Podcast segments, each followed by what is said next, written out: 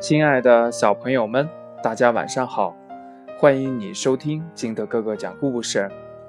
今天金德哥哥给大家讲的故事叫《小黄狗和大黄狗》。话说这冬天来了，北风呼呼的吹着，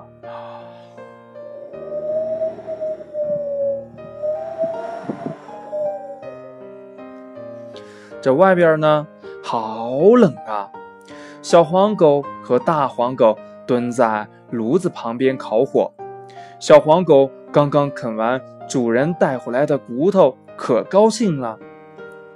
咦，这是什么东西呀？小黄狗看了看窗户，发现上面有一层亮晶晶的东西。它用爪子轻轻地抓了一抓，啊，原来是美丽的小霜花。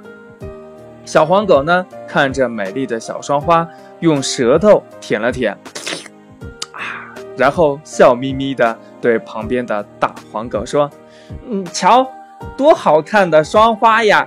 嗯，像朵美丽的小梅花。”大黄狗抬起头，用眼睛瞄了一眼窗户，粗声粗气地说：“有什么好看的？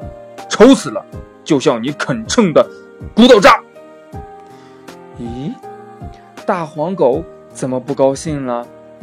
原来啊，今天主人只给小黄狗带来一根骨头，大黄狗却什么也没有，当然就不高兴了。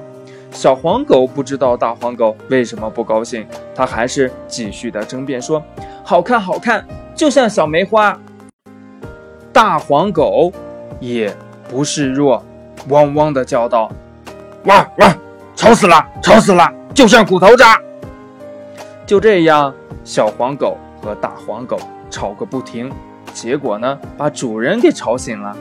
主人摸了摸他们的脑袋，说：“不要吵，不要吵，只要你们高高兴兴的，不要吵架，看到的东西都会很美丽的。”听了主人的话，小黄狗和大黄狗不再争了。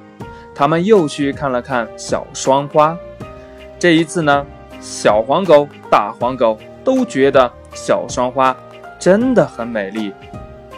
这大黄狗呢，跟小黄狗一起叫道：“小双花真美丽，我们都很喜欢你！”汪汪。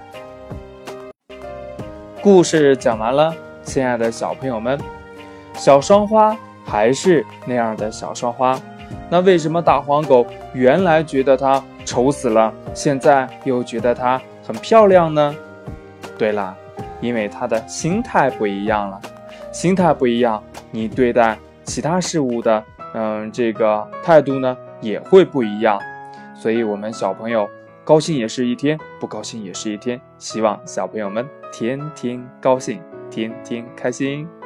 好了，今天的故事就到这里，亲爱的小朋友们，喜欢金德哥哥故事的可以下载喜马拉雅，关注金德哥哥，也可以通过微信幺八六幺三七二九三六二跟金德哥哥进行互动。